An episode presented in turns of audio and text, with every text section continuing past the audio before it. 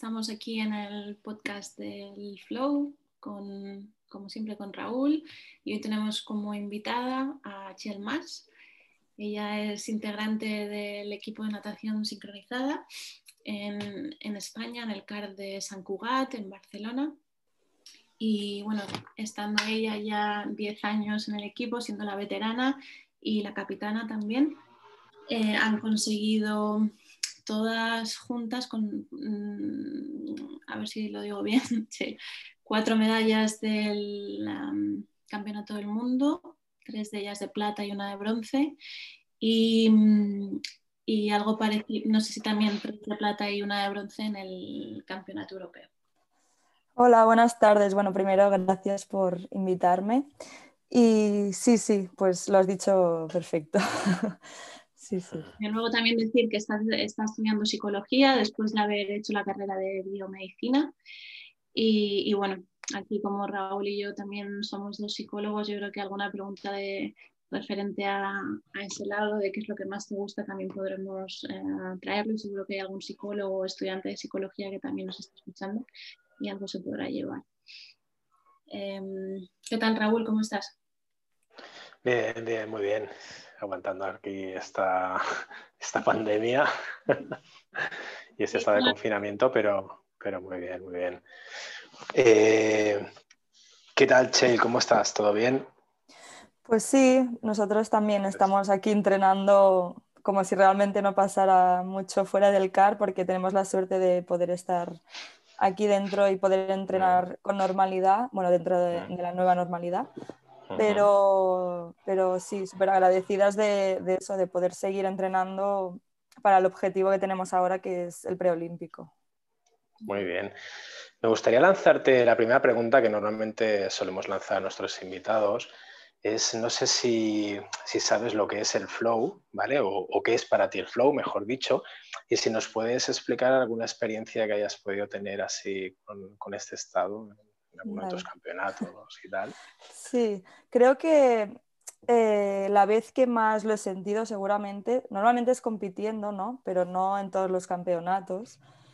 Pero sí que hubo una vez que para mí fue increíble, que fue el Mundial de Barcelona en 2013 Allí yo debutaba em, eh, dentro del equipo absoluto y para mí fue increíble porque era como todo el público, o sea, todo sumaba, todo sumaba y estabas cada vez que iba avanzando la rutina, cada vez te crecías más y, y era increíble estar debajo del agua escuchando a la gente gritando.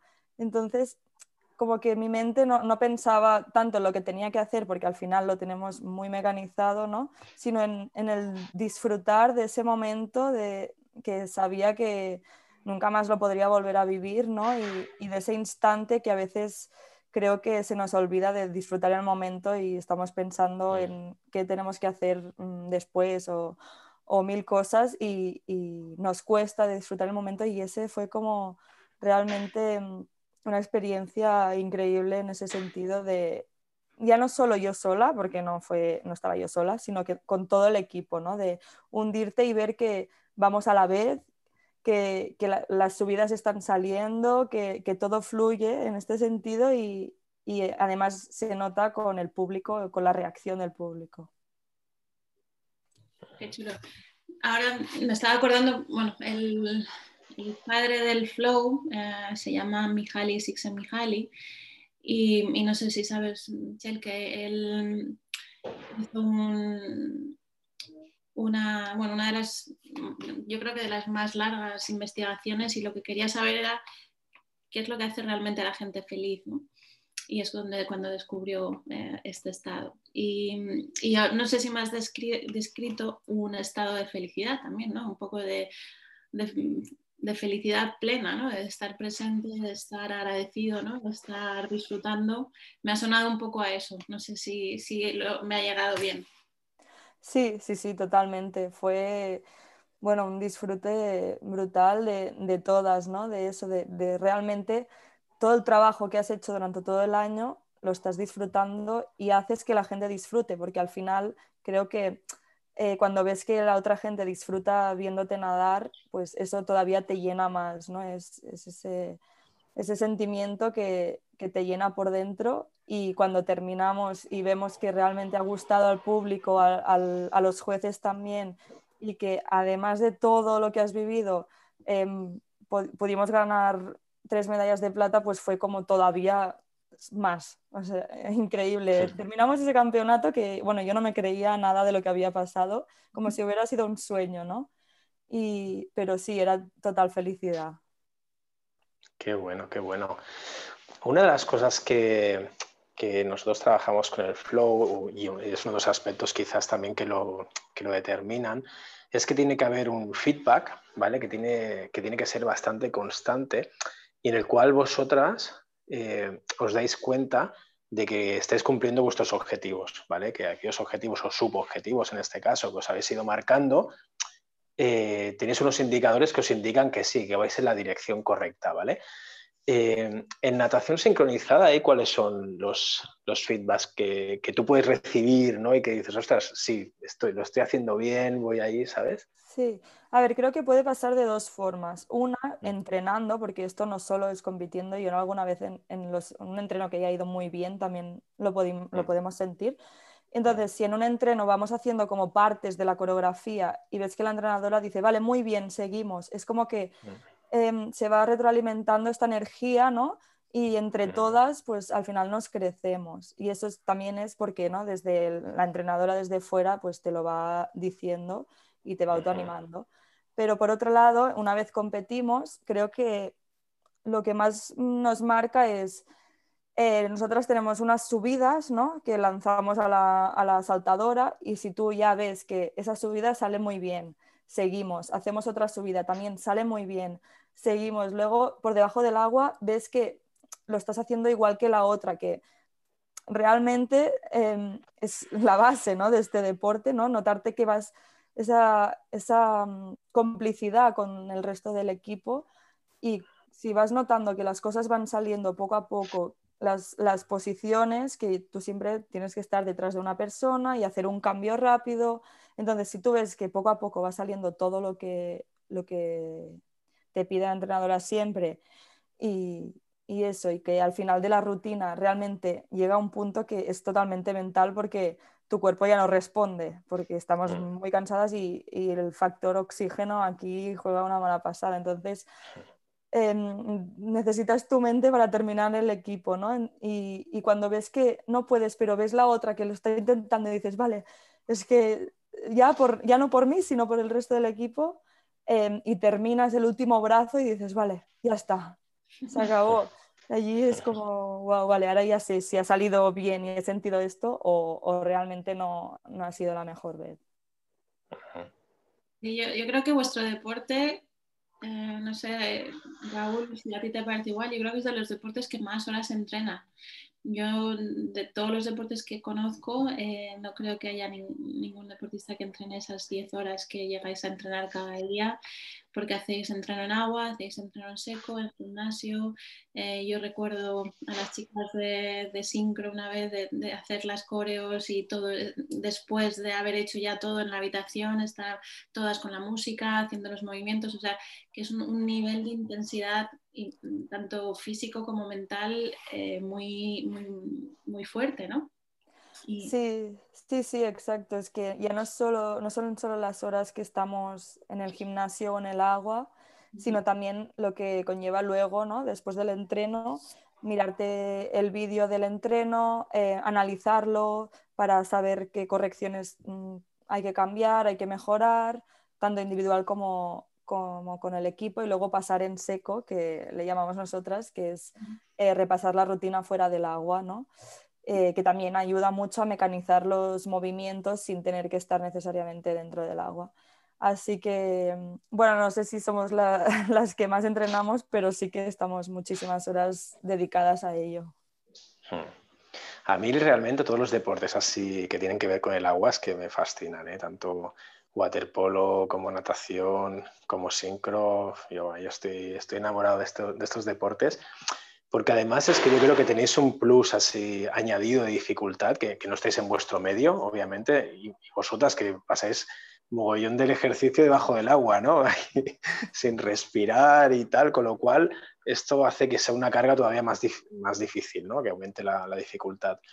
Eh, no sé si vosotros trabajáis, imagino que sí, debéis trabajar la visualización de alguna forma o ¿cómo lo hacéis? ¿Lo trabajáis en algún momento? Sí, de vez en cuando. Em, no tenemos cada semana un momento para hacerlo, pero sí que em, muchas veces eh, lo que nos han preparado es la música eh, y en todos los momentos que nosotras realmente estamos debajo del agua, pues la música se escucha como si estuviéramos debajo del agua, como si hubiera burbujas, como que no se, no se escucha igual ¿no? que fuera. Entonces, en la visualización tú te tienes que, que sentir como si estuvieras realmente nadando y haciendo la rutina Em, para imaginarte eso. Y también cuando la parte que hacemos fuera del agua, pues nos ponen ruido como si nos, nos estuvieran animando. Entonces eso hace que te pongas un poco más en situación. Y mm, aparte de esto, también hacemos meditación bastante desde a partir del confinamiento. Es una cosa que empezamos a hacer en el confinamiento y, y hemos seguido manteniendo y creo que nos va muy bien también. Em, porque al final, bueno, es, es, lo que he dicho antes, que creo que la mente es muy importante y más en, en nuestro deporte, que cuando te falta el aire, porque realmente te falta el aire y estás debajo del agua, eh, bueno, no tienes más que, que utilizar tu mente y, y, salir adelante y luchar hasta el final del equipo, porque, porque si no, bueno, todo el esfuerzo que, que estás haciendo con todos los entrenamientos, ¿no? Por muy ahogada que estés, tienes que, lucharlo hasta el final. Ah, bueno, has hablado aquí de varias herramientas mentales, pero has, hablado en, varios momentos de ese momento de me falta oxígeno. ¿cómo, ¿Cómo lo gestionáis eso? No sé si es algo que cada uno lo hacéis de alguna manera el, eh, claro, porque al final cuanto más lo pienso, más eh, a lo mejor quiere salir. No sé si hay alguna forma, tenéis alguna técnica de gestionar esa falta de aire. Bueno, realmente es algo que ya se trabaja en nuestro deporte desde pequeñas. Siempre nos hacen hacer ejercicios de apnea para que realmente estés preparada, no sea solo psicológico, sino que físicamente puedas aguantarlo, ¿no? Y bueno, ya hacemos una preparación con un tipo de natación em, adaptada a la sincro para que, porque por ejemplo nadamos, ¿no? Hacemos una serie em, de sprints y al final de todo pues tienes que hacer la última parte del equipo, como para ya estar cansada y hacer la última parte cansada, ¿no? O sea que al final esto lo estamos entrenando siempre y, bueno, cuando hacemos em, el equipo entero, ya entrenando, a lo mejor los primeros costará más aguantarlos, pero bueno, tu, cuerpo se va adaptando. Y, creo que es, bueno, básicamente eso, pero también la suerte es que tenemos muchas cosas en las que pensar durante toda la rutina, que eso hace que la mente esté más ocupada y no, no puedas pensar tanto en, en que te estás cansando o no porque si se te va la cabeza a que te estás cansando, significa que no estás utilizando la mente para, pensar lo que tienes que pensar en ese momento. Así que mm, por eso nos ponemos como muchas cosas en las que pensar también para, estar distraídas de eso. Bueno, estar focalizadas, ¿no? Yo creo que eso es una muy buena herramienta. Al final, no distraerte con donde no quieres llevar la atención, sino a dónde quieres llevar la atención, ¿no? Que esa es una herramienta que se usa mucho en, en deporte y aquí lo has explicado muy bien. Sí, sí, básicamente creo que es vital eso porque si no, bueno, al final no saldría bien la rutina como, como queremos, ¿no? Si no tuviéramos unos objetivos dentro de, del equipo. Sí, exacto. Es como trabajar, bueno, trabajáis la concentración, la trabajáis de esta forma. Y otro aspecto también importante en el flow, la activación, ¿cómo, cómo la trabajáis? ¿Sabes? Ese punto que tenéis que estar en una activación adecuada, ¿no? que no estéis ni demasiado relajadas ni demasiado activadas, porque imagino que si salís muy activadas al agua, ahí podéis empezar a perder oxígeno, ¿no? que, que después puede ser súper necesario ¿no? para vosotras. Sí, pero bueno, sí que es verdad que, bueno, cada, cada una es diferente, ¿no? Hay gente que a lo mejor compitiendo se acelera más o al revés, te, te aplanas un poco más, pero eso es conocerte también tú mismo, pero sí que siempre intentamos empezar em, con muchísima fuerza, con toda la fuerza posible y al final acabas aguantando toda la rutina, o sea, eso ya seguro, ¿no? Entonces siempre nos piden que empecemos dando el máximo, con la máxima activación y, bueno, todo lo que puedas, pero ya entrenando, no solo en el momento de competir, porque si no, claro, depende mucho del tipo de fuerza que apliques en, las subidas, por ejemplo, cuando nos unimos las ocho, pues si una de golpe da, mm, da un plus que no ha hecho en el entreno, pues eso puede afectar negativamente también. Entonces, em, ya desde los entrenos intentamos eh, dar como el máximo para que luego en, la competición no, no, tenga que cambiar nada, simplemente hacer lo que hemos hecho durante todos los entrenos sin hacer nada especial. Y el, y el, reto, que es otra también ah, de las características de, de Flow, tiene que haber un, un extra, ¿no? de, de, que veáis que hay un reto en esa actividad. Cuando estáis en, hablando, que nos hablabas de esta competición del Mundial en Barcelona en 2013, ¿qué reto crees que había ahí? Bueno, aparte obviamente de la, de la misma competición en sí, ¿crees que había algo en particular?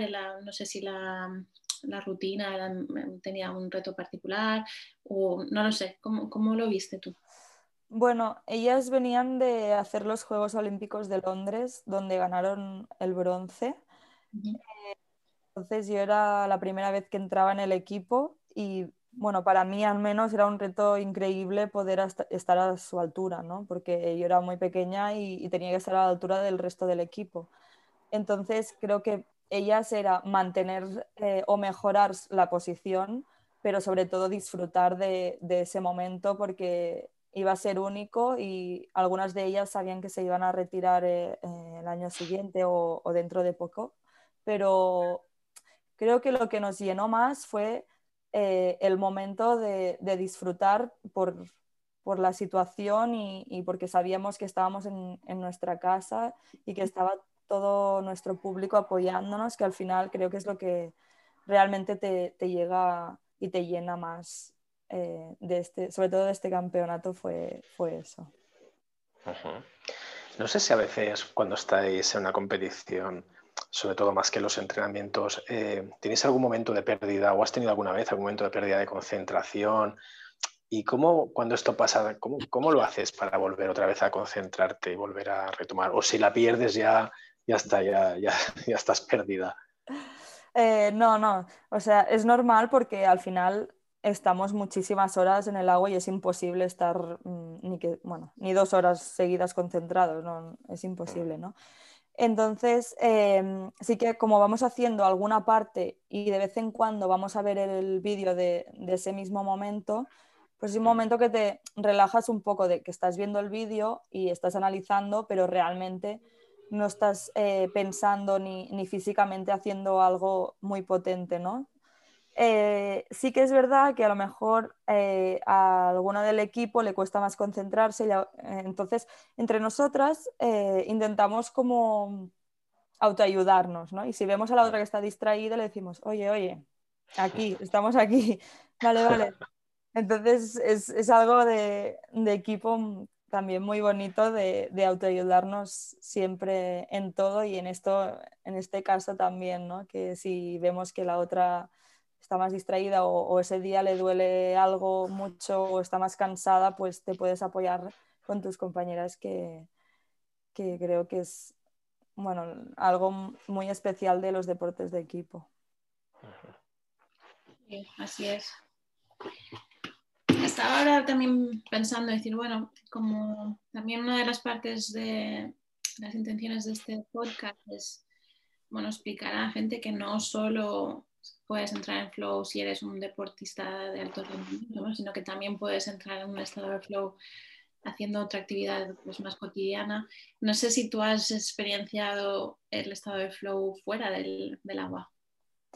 Bueno, la verdad es que eh, no solo compitiendo y entrenando, bueno, tengo dos veces, creo que un poco diferentes, pero en verdad son parecidas, que una de ellas es cuando coreografiamos una coreografía nueva, nos ponen la música, entonces te tienes que dejar llevar y sin pensar ni, nada, tú te dejas llevar y, bailas y haces lo que quieras dentro del agua, ¿no? Entonces de allí salen movimientos súper chulos que nos están grabando al final y creo que es como un momento para ti de disfrutar contigo y con la música y mm, dejarte llevar porque realmente siempre tenemos unos números, algo súper marcado que tenemos que seguir, ¿no? Y ese momento es como para disfrutar y, y eso, ¿no? Dejarte, de, dejarte llevar con la música, eh, quitarte la vergüenza porque todo el mundo va a estar eh, improvisando y, nadie te va a juzgar, que creo que es algo muy importante, ¿no? De, de estar tranquila. Y bueno, a mí me ha pasado muchas veces coreografiando dentro del agua, pero también cuando hemos hecho eh, baile fuera del agua, de vez en cuando, eh, hemos hecho alguna clase de baile contemporáneo, de improvisación o así, que creo que, bueno, para la gente a lo mejor que, hace baile también lo, habrá notado, ¿no? Que es eso, es lo mismo, pero de fuera del agua, ¿no? Un momento de para ti, de cerrar los ojos y dejarte llevar donde tu cuerpo te diga. Qué bueno, qué bueno. Bueno, realmente la verdad es que nos has dado bastantes tips y bastantes, eh, bastante información sobre bueno, el mundo de, natación sincronizada y el flow ahí que se vive, sobre todo con este punto de compañerismo ¿no? y, de, trabajo en equipo que, tenéis y que, y que realmente es algo, es algo muy importante ¿no? y, y muy bonito de ver. No sé si te gustaría dar algún consejo a la gente así que nos, que nos está escuchando y que, que tú creas que le puede ayudar, pues no sé, a sentir esta sensación de flow o a trabajarla de alguna forma que tú creas que puede ser útil. Bueno, yo creo que al final, porque yo antes era una persona eh, muy, muy, muy tímida y creo que si te estás inhibiendo tú mismo mm, de, de, enseñar tal cual eres, pues a lo mejor mm, te va a costar ¿no? mucho más llegar a ese punto creo que lo importante es em, ser tú mismo sin, pensar en, que, en lo que la otra gente pueda pensar de ti o sin tener ningún prejuicio y, dejarte llevar y disfrutar sobre todo de, lo que estés haciendo porque para mí es como la base para, poder llegar a ese estado. Muchas gracias, Cher. Yo creo que nos has dado, como decía Raúl, mucha info valiosa y, luego me gusta también que cada invitado pues, nos habla muy bien de su deporte, conocemos más, eh, bueno, no nuestro deporte, porque entrevistamos a gente de, bueno, de todos los ámbitos y conocemos un poco más su mundo.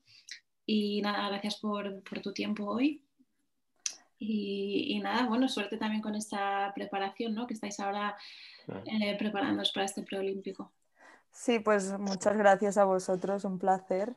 Y sí, seguiremos entrenando muchísimo aquí hasta, bueno, hasta el preolímpico que es en marzo. Muy bien, mucha suerte, Che. Muchas gracias. Gracias. Chao.